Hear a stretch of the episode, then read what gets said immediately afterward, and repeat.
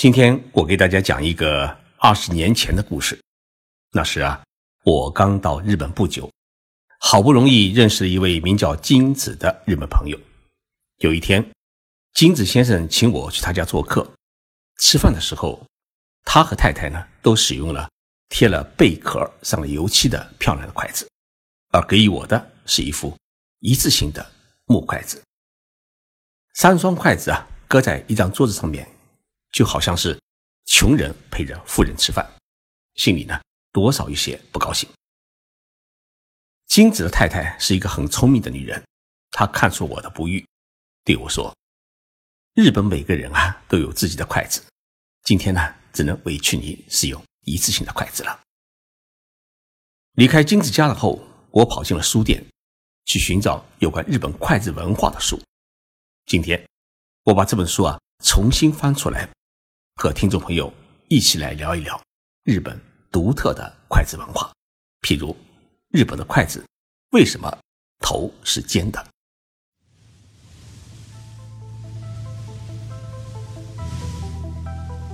任你波涛汹涌，我自静静到来。静说日本，冷静才能说出真相。我是徐宁波，在东京给各位讲述日本故事。每一个民族、每一个国家，因为长期形成的饮食习惯，决定了他使用什么样的餐具。比如说，欧洲人喜欢使用金属的刀叉，而我们东亚地区的人呢，喜欢使用筷子。中国是筷子的别祖，相传大禹呢是世界上第一个使用筷子的人。做一个文明、一个时代的象征，大禹更像是一个时代的符号。正确的说法应该是，大禹时代的人是最早使用筷子的人。也就是说啊，中国人在三千多年前开始就已经使用筷子吃饭。日本的筷子是从中国传入的，是什么时候传入日本的呢？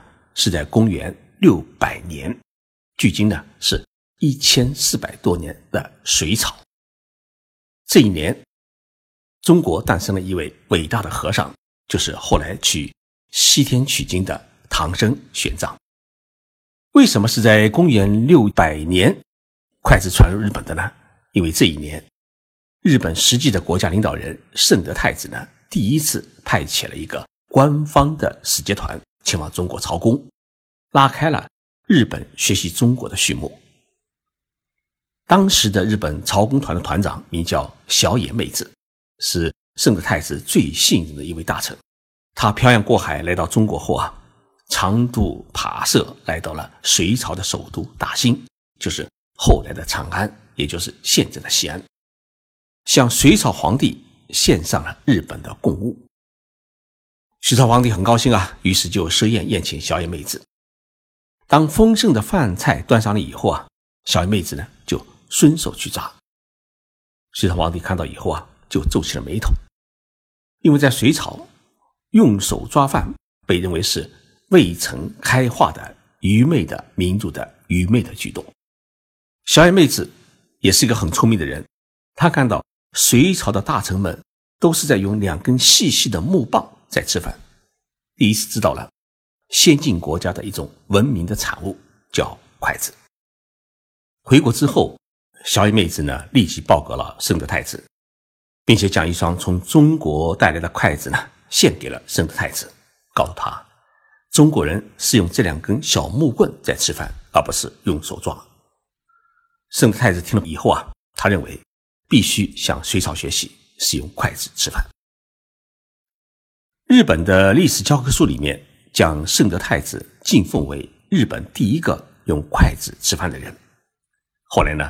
筷子从朝廷逐渐的传入到民间，并在此后一千多年当中啊，赋予了不同的礼仪规矩，逐渐形成了日本独自的筷子文化。那么，日本的筷子与中国的筷子呢相比有什么不同呢？至少有两个基本的不同。首先，日本的筷子要比中国的筷子呢头要来得尖。日本筷子头为什么是尖的呢？这与日本的饮食有关。因为日本是一个岛国，主要的食物呢是鱼。日本人吃鱼时啊，要把鱼肉和鱼刺分开，就必须要有尖尖的东西。于是日本人就把中国传过来的圆头的筷子，把它头啊给它削尖，这样吃起鱼来的时候啊，就变得十分的方便。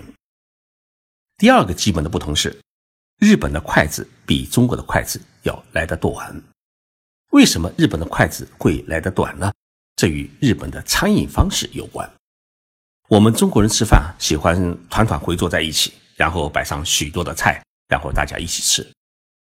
过去没有可以旋转的圆桌，因此许多时候呢，必须伸出手去才能夹到菜。尤其是在夹鱼夹肉时。还必须用劲，这样才能防止呢鱼肉滑落。所以筷子不仅要长，而且还必须结实。因此，中国的筷子是又长又粗，而日本自古以来实行的是分餐制，饭菜都在自己的面前，因此不需要长长的筷子。所以呢，日本的筷子呢是又细又短。日本的筷子摆放方式与中国也有不同。中国人的筷子呢是竖着放的，韩国人学的也是中国的摆法，是竖着放的。但是日本的筷子是横着放的，中国的筷子呢是放在右侧，而日本的筷子呢是放在胸前的位置。为什么日本的筷子是放在自己的胸前位置呢？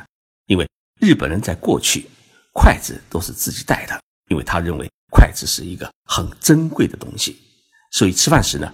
都从自己的筷子盒子里面掏出筷子，悄悄地放在自己的面前，而不要被别人看到自己的筷子是什么模样，以避免相互的攀比。所以这个习惯呢，逐渐延伸到现在，我们还可以注意到一点：如果你搭乘日本航空公司或者全日空的客机的话，吃完飞机上的套餐，你可以发现，日本人几乎都会做一个动作。那就是把用过的筷子插回到装筷子的纸袋里面去。